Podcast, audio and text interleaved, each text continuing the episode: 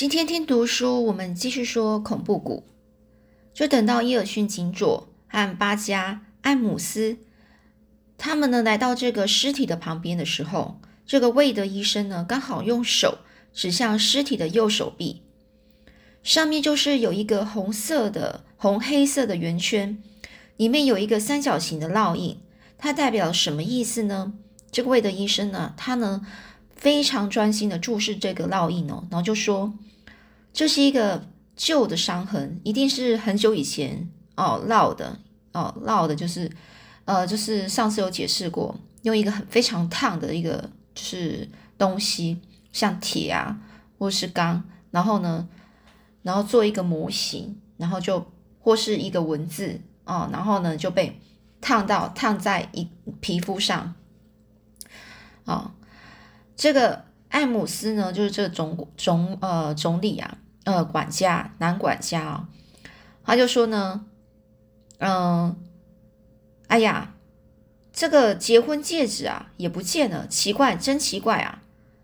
这伊尔逊警佐啊就很惊讶说：“哈，结婚戒指不见了。”道格拉斯老爷左手的无名指上戴着一名一枚具有纪念性的结婚戒指戒指。结婚戒指上面还戴着一枚普通的金戒指。这时，这是艾姆斯的声音啊，竟然有些颤抖。太奇怪了，为什么单单把结婚戒指拿走，而把普通戒指留在死人的手上呢？也就是说，这一个死者啊，道格拉斯啊，他呢身上身上呢这手上啊是戴着结婚戒指，结婚戒指上面还会戴一个普通的金戒指。但是现在这个结婚戒指呢是被拿走了，普通的戒指，这金色的普通戒指竟然呢还留在手上。这伊尔逊警所呢做出非常不可解的样子不可解就听，就是完全就是不太懂为什么会这样。那个，那么这个犯人一定是在杀了道格拉斯先生之后，摘下他无名指上的金戒指和结婚戒指，然后又再把金戒指套回去的。巴加先生，你对于这件事看法如何呢？这个巴加就就说：“我也想不出这是什么道理啊。”这时候呢，这个呃伊尔逊警佐呢，他就说：“你不是说你在听到声音后不到一分钟就到这里了吗？照理来说，凶手是不可能有充分的时间替死人摘下戒指和戴上戴上戒指啊。何况啊，光是从窗户逃走。”至少也需要一分钟的时间，这一点又是什么理由啊？这时候，这个巴加先生啊，他是整个张口结舌啊，就是说不出原因。那那是因为，呃，到底是为什么呢？这个伊尔逊警左右问哦。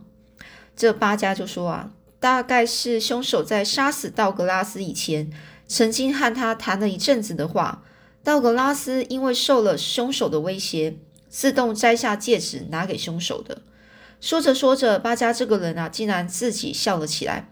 巴加为什么笑了起来呢？有什么值得笑的事情啊？何况在那种情况下也不适合笑啊。伊尔逊警佐啊，越觉得非常的越越觉得不呃感到非常无法理解哦。这真是一件离奇古怪的案件。以上是伊尔逊警佐向州警察局所做的报告，于是立刻由警察局呈报到伦敦警察厅。这是一件非常棘手的案件哦，非常棘手，也就是说非常困难的意思，所以才特地前来恳请福尔摩斯先生，因为我们相信只有福尔摩斯先生才能侦破这件案件。马古诺多警官啊，说完了这大这一大段话之后呢，停下来就去注视着这福尔摩斯哦。福尔摩斯一路上都是仰着脸哦，泥似的车顶，似乎是在想着另外一件事，令人怀疑他对于马古诺多的说明到底听听清楚了没有。这突然啊，福尔摩斯他就转向华生，就说：“华生，那你的想法怎么样呢？”这华生啊，放下笔啊，笔记本呢，就回就说：“我也认为巴加这个人嫌疑很大，但是马古。”马古若多警官最希望听到的却是福尔摩斯的意见。这个，我想各位读者们也和这个马古若多警官有同感吧？哦，是不是？大家都应该是想要知道福尔摩斯的想法哦。可是福尔摩斯呢，却只是淡淡的说了一句：“哎，我倒是没有什么意见。”马古洛多警官啊，显得非常失望。福尔摩斯先生，这么一来，这个案子就相当难办了。福尔摩斯就说：“也许吧。”这时候呢，这警官就说：“啊，前面不远就是巴尔斯顿车站了。”不过，在这件案件发生以后，哦，那这福尔摩斯问啊，在这这个案件发生以后，除了伊尔逊警佐之外，州警察局方面一定是会派人去的。哦，那这个马古诺多警官啊，就说：“是的，我想好威德梅森警官啊，一定会前去的。他是我的同学，头脑相当灵活，在警察局里算是数一数二的人物了。”哦，那福尔摩斯又说，梅森警官过去曾到过朝，曾到过设下来找我两次。也说，梅森警官啊，过去曾经到我这边啊找我两次。他的确是一个侦探，触觉相当敏捷的人啊。很多地方多亏他，多亏了他的指教。我想这一次应该也不会例外吧。马古诺多警官听到这话，就越感到失望，失望哦。直到这个车站以前呢。这个警官呢，也就一言不发，也就是说都没有讲话了，只是不停的摸着自己的胡子。一会儿呢，到了巴尔斯顿车站时，梅森警官也在那，早就在那边等等了。他一看到福尔摩斯呢，立刻热情的跑过去，紧紧握手。哎呀，我等你好久了，那实在是件棘手的案子啊！虽然经我多方的侦查，仍然没有一点头绪啊。啊，华生医生你也来了，真是感谢。关于这个医学方面的事，请多指教。马古洛多，他，你，你有没有向这个福尔摩斯先生谈过伊尔逊警所的报告了吗？那这个马古诺多警官啊，就说说是说过了，但是福尔摩斯先生却没有表达什么样的意见。嗯，那这一个，嗯，梅森警官呢，他就说，大概是因为还不曾到现场侦查的缘故吧。车子在外面等着，我们赶快去吧。梅森警官是一个朝气蓬勃、行动敏捷、仪表不凡的美男子。我们四个人呢，就坐在这个汽车后面呢。福尔摩斯就问梅森先生：“你刚才去的现场之后，除了报告之外，可有什么发现吗？”这梅森警官呢就说：“啊，我认为最奇怪的还是那把枪，它有两个短的枪管，两个引发机。哦，引发机是什么呢？”这引发机也就是枪的那个扳机哦，扳机就是要打出去的那时候扣的那个扳机。那这个，所以也就是说，它有两个枪管，然后两个扳机，然后这一把那个枪啊，呃，非常小，小到可以藏进上衣里面，可以上衣的口袋。那这福尔摩斯又问，那它的长度大概有多少呢？这警这个梅森警官就说还不到五十公分呢，哦，也就是不到五十公分是算短哦。既然有两个枪管，而又不是猎枪，我想那枪的本枪身啊，就枪身枪本身这个大小，应所以特别短小，一定是使用的人为了携带方便而自己锯掉的哦，锯掉它的枪管哦，然后让它变短一点。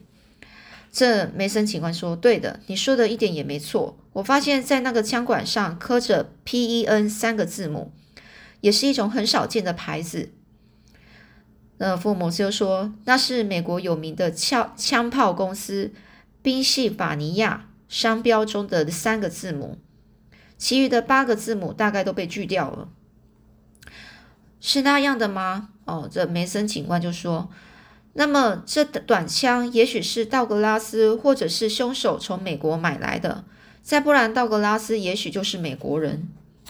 这汽车呢，是以全速全速经过乡村街道，也就是开很快哦。四周的景色还是非常宜人哦，非常漂亮。但是我们四个人都在为那件离奇的案件绞尽脑汁，并没有心思来欣赏。绞尽脑汁哦，就会。因为这个奇怪离奇的案件，然后在那边想想原因啊，到底为什么？为什么这样子哦？这时呢，这个梅森警官就问这个华生说：“华生，你有什么意见吗？”哦，华生医生，你有什么意见吗？这华生就说：“啊，我并没有什么意见。有纸片上写着 V.V. 三四一汉娜道格拉斯的结婚戒指等迹象，看来凶手一定不是为了谋财，应该是某一种原因才杀害道格拉斯的。何况在夜深人静的时候，为什么不用不会发出声响的短刀这一类的东西，却使用会发出巨响的枪呢？”我想这里面一定有什么秘密。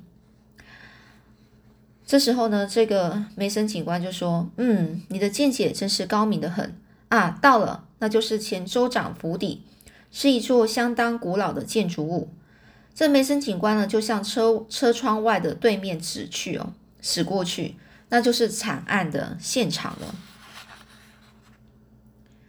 这前州长官邸的确是一座古老的建筑物。至少有两百年以上了。远远的看过去，红色砌砖呢已经变成乌黑的。这两层楼的建筑看起来好像又要就要倒塌的样子。前州长住在这里时，为了一家人的安全，曾在房屋的四周掘好了一条宽约十公尺的壕沟，里面的积水浑浊的浑浊啊，看起来就是那颜色是呈黄黑色，散发出难闻的气味。对面有两根相当相当高的石柱，石柱上长满了墨绿色的苔藓。由大门到壕沟那边呢，有一条宽约一公一公尺的吊桥。每到晚上，就用铁链子将它吊起。这样一来呢，州长州长的府邸就好像是一个小岛，和外面隔绝了。这时时候呢，马古洛多警官呢就说。道格拉斯为什么会在五年前特地来到这个地方去买了这一座古老的大大宅邸呢？是不是像以前的州长那样，为了防御一个可怕的敌人而有意有意和外面隔绝呢？哦，是的，你说的一点也没错，我也是那样想。福尔摩斯啊，就这样轻点着头这样说。然后呢，福尔摩斯呢，他首先就走上吊桥，然后就问梅森警官：“你看这壕沟有多深啊？”这梅森警官就说：“这问题我曾经问过他们家里的人，中间最深的地方也不过是一公尺左右，至于两旁则比较浅。”哦，那这福尔摩斯就说：“那照那样说的话，如果从壕沟壕沟里走过去，就是不会游泳的人也不至于淹死的。”这这警官啊，梅森警官就说：“是的，那是因为年代久了，逐渐淤浅的缘故啊，淤浅就是说。”这个壕沟就是你把它想成是一个池塘哦，那这个池塘它呢，就是用久了之后，它底下的那个泥土啊，淤积的泥土会越越越越高。那如果越越高的时候，水就没办法很深啊。所以呢，不管你一定要再多加很多很多的水哦，你才会觉得很满水层，然后水水深才够，才会很很深。所以呢，它现在就是水没有很深，呃，因为淤积的淤淤积有泥沙泥土的关系哦。所以呢，这个这个马古洛多警官啊，就说我们几个就好像是来游览古迹一样，诶。哦，我们一行人呐，一行四个人啊，经过吊桥，进入府邸的大门。这时总管家艾姆斯和伊尔逊警官啊。都出来迎接，立刻将我们带进现场。杀人的现场显得异常异常的凄惨哦，就连我这看不看惯了尸体的医生也感到非常黯然呐，就是有点难过、伤感的意思哦。魏德医生呢，大概早就已经回去了，但是巴加到哪里去了呢？这个华生啊，他看出在福尔摩斯这个魁梧的身躯里呢，就身体啊。似乎充满了无限的活力和勇气。这福尔摩斯呢，向尸体那边走去，弯下腰身，以锐利的目光对尸体凝视了好久。真可怕，艾姆斯！道格拉斯先生右手臂的烙印，你过去可曾看过吗？那这个艾姆斯就说：“我经常在老爷挽起衬衣的袖子时看见过。”那这这人呢，就问啊。这个圆圈里有一个三角的这个烙印，你知道是什么意思吗？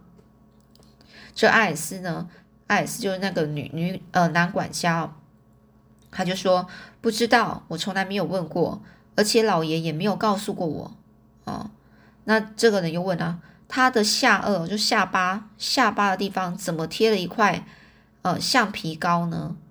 哦，那这个艾姆斯呢就说那是昨天早上老爷在刮胡子的时候不小心割伤的啊。那这个人又问啊，昨天早上割伤的，以前有这样过吗？这种女女呃，这男管家就说没有，从来也没有过这样。嗯，那这个哦，这个人就是福尔摩斯啊，福尔摩斯在问了，昨天晚上道格拉斯先生有没有和平常不一样的情形呢？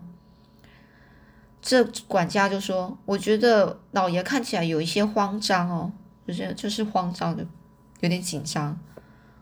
这马古洛多警官和梅森警官一直在旁边注意倾听着。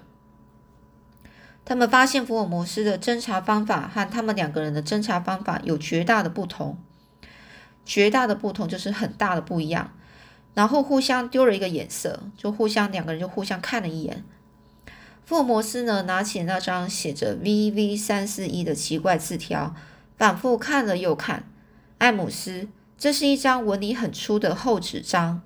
道格拉斯先生曾经用过这种纸吗？那这这个管家就说啊，从来没有，我从来没有看过老爷用过。这福尔摩斯又说，看这墨水的颜色，也知道是在别处写好带来的。嗯，这时梅森警官把脸啊凑上前去看，V V 三四一到底是什么意思呢？这福姆斯又说。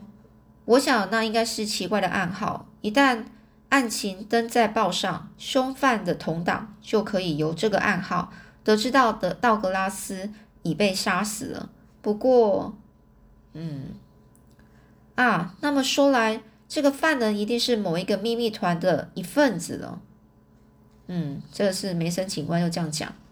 福尔摩斯又说：“是的，大概是那样。”咦，你们看，在那张桌子底下，不是有一根？铁哑铃吗？哦，大家都弯下身子啊，去看，在圆桌底下果然有一根长约二十公分、两端圆圆的铁哑铃。哑铃就是在举重的那种哑铃哦。艾姆斯看到，马上说：“那是道格拉斯老爷为了锻炼身体，每天早上做体操用的东西。”哦，那么大概是每只手各拿一根吧？哦，每只一只手哦，就各拿一根。是的，哦，这艾姆斯啊，立刻转身过去，私下再看了一遍。哎，奇怪，怎么只剩下一根啊？平常都是两根摆在一块的啊。哦，就两个哑铃哦，一手就拿一只一只哑铃。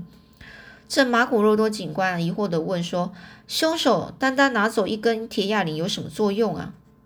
这时呢，忽然有敲门的声音，一个身穿黑色衣服的侦探跑进来说：“梅森警官，哦。”然后梅森警官就说：“有什么事吗？”那这一个人就说：“找到凶犯的脚踏车了，犯人呐，找到犯人的呃那个凶手的脚踏车啊，脚踏车是在哪里找到的呢？离吊桥约三十公尺的地方。”听了那名侦探的报告，大家都好奇的想去看一看。在壕沟的外面是一片虫草丛，一辆沾满泥土的脚踏车正摆在一旁。梅森警官看了一眼，就说：“这辆旧脚旧车子上面布满了泥土，恐怕是很久很久以前就骑来的，车牌已经都被拿掉了。因为没有号码，所以查不出车主是车主。”。这个马古洛多警官也也一边啊抚弄的胡胡子啊，又一边说：“既然是犯人的东西，他为什么不骑着脚踏车逃走呢？”难道他故意要步步行逃走吗？就是用走路的逃走吗？哦，然后有一个人就说：“我想犯人经过壕沟以后，全身一定都湿透了。”福尔摩斯先生，我们已经在这附近布下了警戒网，凶手绝对是跑不了的。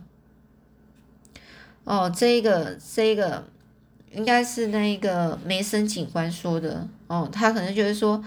哦，犯人啊，经过壕沟可能全身湿哒哒的，然后呢，他也都把这个警戒网啊，都给他，都是附近都是警察了。你想，凶手是无法跑不掉的。然后旁边的这个福尔摩斯听了就说在那边笑，这个凶手怎么到现在还没有落网呢？啊，说着呢，这福尔摩斯弯下身来，向壕沟里的污泥水注视着。这就是那大名鼎鼎的福尔摩斯福尔摩斯吗？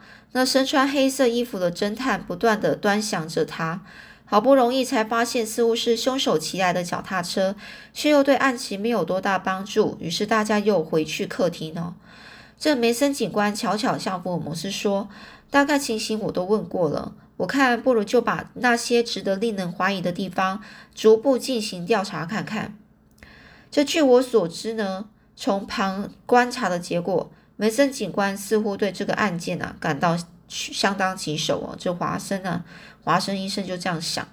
这回到客厅之后呢，福尔摩斯又把艾姆斯呢，就这个男管家叫到面前。